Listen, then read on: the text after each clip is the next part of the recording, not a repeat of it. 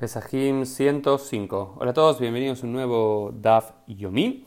Y ahora continuamos analizando lo que venía hablando la Gemara en los días anteriores, que tenía que ver si, si bien cuando termina Shabbat o bien cuando concluye Shabbat, si el mismo hecho de que llegue el momento físico del día, es decir, que se ponga el sol del viernes por la noche o que salgan las estrellas del sábado por la noche, eso ya hace que sea Shabbat o que sea un día hol, un día profano, o bien hay que hacer una acción, ya sea el kiddush en la entrada de Shabbat, o bien la abdalá al finalizar Shabbat, para concluir formalmente aquel día. Y hay una discusión muy interesante que eh, dice lo siguiente, dice Shabbat kava nafsha, que Shabbat, que la entrada de Shabbat en el momento digamos, del tiempo, ¿no es cierto?, en el momento natural que el sol se pone los viernes a la noche, ya naturalmente, sin la necesidad de hacer necesariamente kiddush, el día ya quedó santificado. Es decir, como que el kiddush no es el que provoca que el Shabbat caiga y que el Shabbat se genere, sino que el Shabbat de por sí mismo se genere y no genera la santidad del Shabbat y cambia el estatus de las comidas. Entonces esto explica por qué si estamos teniendo una comida común y corriente del viernes a la tarde antes que se ponga el sol y se pone el sol inmediatamente, no tenemos que hacer una gran separación porque ya esa comida cambia el estatus a ser una comida festiva de, eh, de Shabbat. Que lo único que hay que hacer es, eh, no hay que hacer un corte, hay que poner eh, un mantel sobre el pan, sobre la comida, como hacemos hasta nuestros días, hacemos el kiddush y luego continuamos. No es que hay que cambiar la comida y, ay, vamos a traer la comida de Shabbat y vamos a cambiar el mantel y todo, no, porque ya el propio Shabbat santificó esa comida con su propia presencia. Lo que no sucede así, ¿ok? Lo que no sucede así en Motzai Shabbat, cuando comienza a hacer la Abdalá. Y nos dice que si estamos, eh, eh, que supuestamente no podemos comer ni beber algo hasta que termine Shabbat, no solamente hasta que termine el Shabbat a nivel temporal, el sábado cuando salgan las primeras tres estrellas, sino que primero tenemos que hacer la Abdalá. Una vez que hacemos la Abdalá, ahí recién podemos comer o beber, no antes. ¿sí? No es que podemos decir, bueno, seguimos comiendo y bebiendo normalmente, sin importar y cuando termine hacemos la Abdalá, ¿no?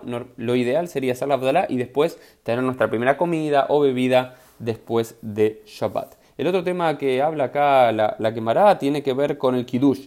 Y nosotros sabemos que tenemos un Kiddush Laila, en la santificación de la noche de Shabbat, que es el Kiddush largo que hacemos, y el Kiddush Yom, o también llamado eh, Kiddush Rabbah, que es eh, la, la, santificación del el día que hacemos en el almuerzo de Shabbat. ¿Y cuál de los dos es más importante? Uno hubiese pensado que es más importante el del viernes a la noche, pero en realidad la Gemara nos dice que es más importante el kvod, el honor que le tenemos que dar al eh, día de eh, al, al kiddush del, del sábado al mediodía o durante el día de Shabbat. Y más aún, si nos olvidamos de hacer el kiddush, nos dice la quemara el viernes a la noche, hay que hacer ese mismo kiddush, excepto la porción de Vallejulu, durante el día sábado.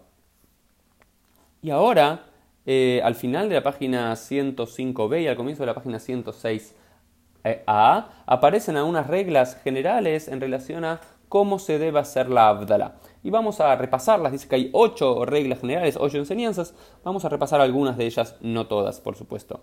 Lo primero es, dice, Amabdil batfilá tzarik abdil alakos. Si hacemos la Abdalá en la tfilá, y quiero comentar qué significa esto para los que no sepan, es cuando concluye Shabbat en la plegaria de Arbit, en la plegaria vespertina del sábado por la noche, se agregue en la cuarta bendición de la Amidá un párrafo sobre la Abdalá en el cual diferenciamos entre Shabbat y el resto de los días de la semana, entre lo sagrado y lo profano. Bien, pero no basta con hacer esa Abdalá, tenemos que hacer también la Abdalá a la sobre una copa de vino, que es la que decimos que hacemos con una copa de vino, con sus esencias aromáticas, con la vela y demás. Esa es la primera. La segunda, brajate una cos, que para hacer la bendición del Birkat Amazon, ¿ok?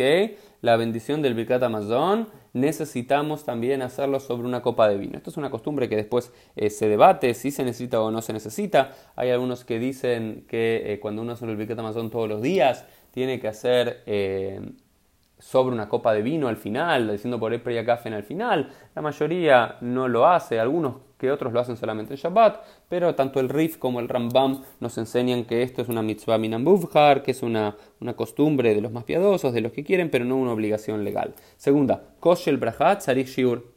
¿Ok?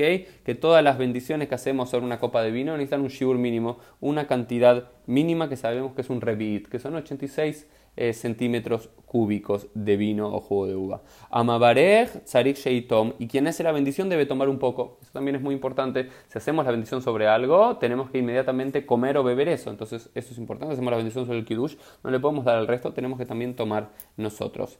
Eh, ushmamina, también aprendemos amo, pegamo. Y si uno hace, uno toma de esa copa de vino, eso hace que el, kos sea pagum que, la copa de vino no pueda volver a ser utilizada hasta que sea lavada y demás. Y necesitamos una copa nueva para realizar otra eh, bendición.